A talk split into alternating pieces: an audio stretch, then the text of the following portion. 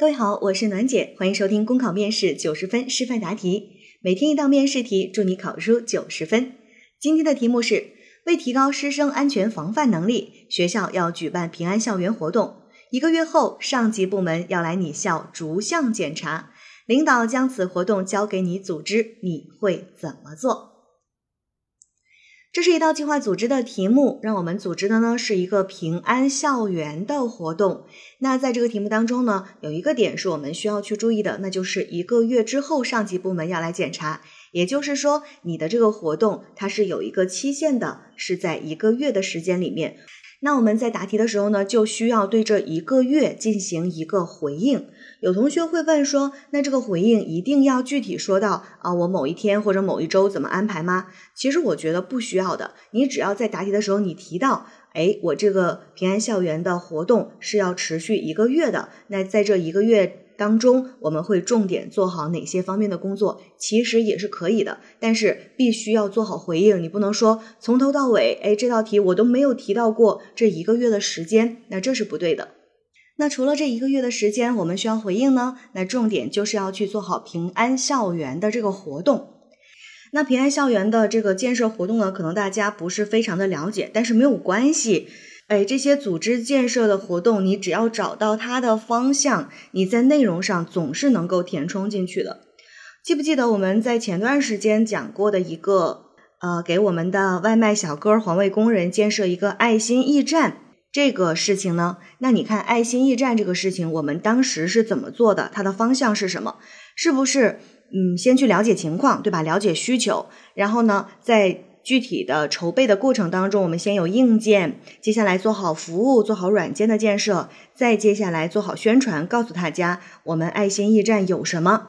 最后就是去做好这个效果的总结，长效的机制，哎，扩大它的范围，那让爱心驿站呢能够更好的发挥作用，或者是能够推广到更多的地方。那在看到这道题，你就会发现，哇，原来它们中间有这么多的相似之处。那平安校园的建设，我们希望校园能够平安，它其实无非也涉及这些方面的内容。你平安校园是不是要有相应的设施设备呢？包括人员保障。举一个极端的例子，这个学校如果连大门都没有，那这个安全是不是就很难保障了？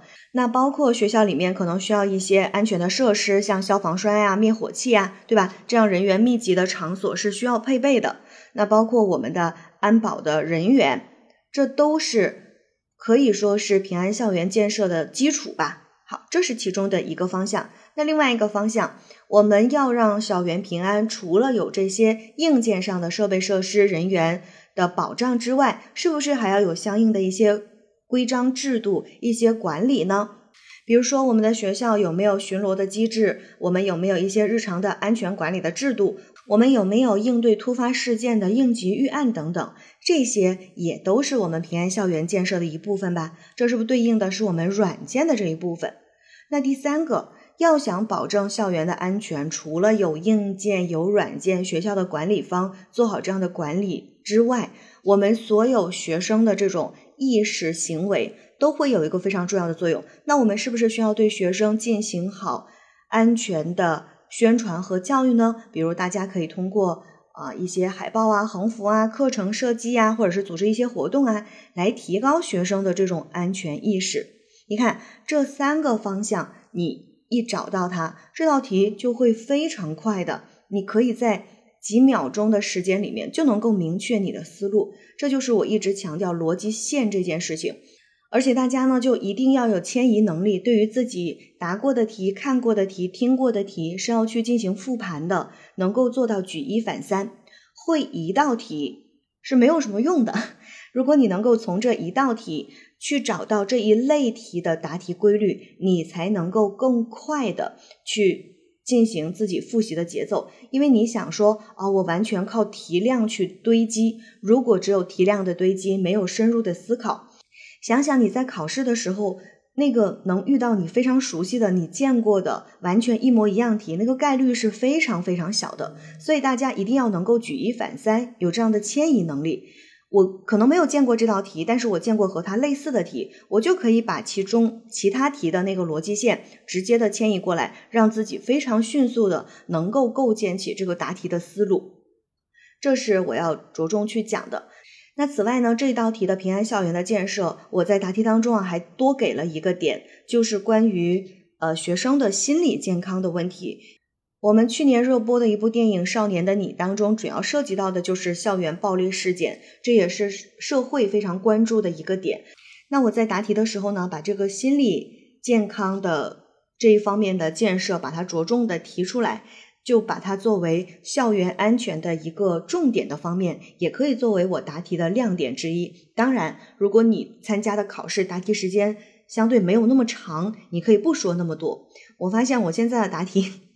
有点儿有那个越来越长的趋势啊，因为总是想说的太多太多，但是我没关系啊，因为我给大家录题的话，其实就是希望大家能够多接收一些东西。你在考试的时候，还是需要去考虑你考试的这个答题时间。OK，考生现在开始答题。举办平安校园活动，其目的在于提高师生的安全防范能力，维护我校的整体秩序，也能够创造我们学校良好的学习和工作的环境。那么一个月之后，上级部门要来检查，我会在这一个月的时间里面做好学校的各项安全工作，并且将其形成长效，持之以恒。首先，上级部门要对我校的平安校园进行逐项的检查的话，我们必须要了解平安校园建设的政策和要求。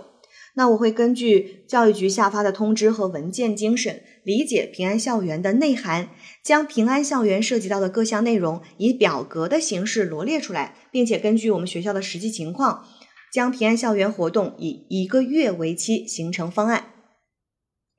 其次，在这一个月的时间里，全方位立体化组织平安校园的建设活动。第一，建立健全学校安全工作的规章制度，构建学校安全管理网络。那根据上级部门的文件精神，结合我校的实际情况，建立健全定期检查和日常防范相结合的安全管理制度。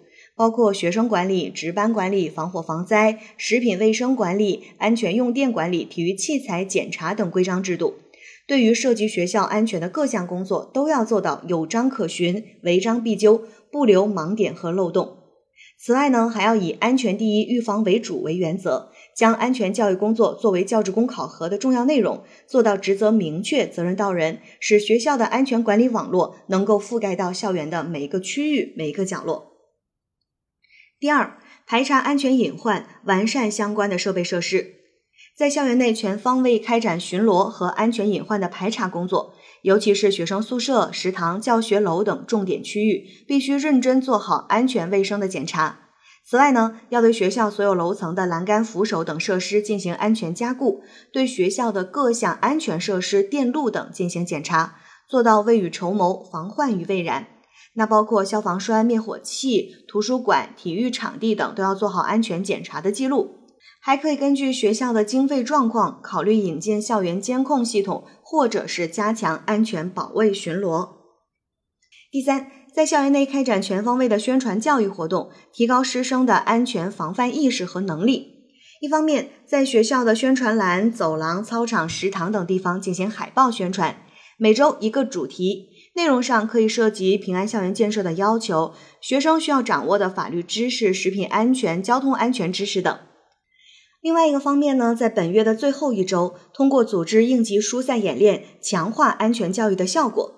可以根据我校的情况，组织防震、防火或者防灾事件的疏散演练，要能够做到全校师生在统一指挥下，按照事先安排好的路线，迅速撤离到操场。以此来强化学生的纪律意识，让学生熟悉疏散路线，提高安全意识，培养应对突发事件的能力。第四，着重做好学生的心理健康辅导工作，在学校内设立心理健康咨询室，为学生提供心理健康教育和咨询服务。在课程当中也加入到心理健康教育，尤其是在初高中的阶段，学生属于青春叛逆期，有一些心理上的状况或者问题，不愿意和家长、老师沟通。而如果不及时干预，就有可能造成校园暴力，甚至是更严重的问题。所以，做好学生的心理健康教育和辅导工作，对校园安全尤为重要。最后，上级部门的检查既是对我校平安校园建设活动成效的督促和检验，也是我们继续开展此项活动的基础。我们会在上级部门检查结果的基础上，继续对我校的平安校园建设工作进行改进，并形成长效的制度，确保为孩子们提供健康安全的校园环境。考生答题结束。好了，今天的内容就分享到这儿，我是暖姐，下期见。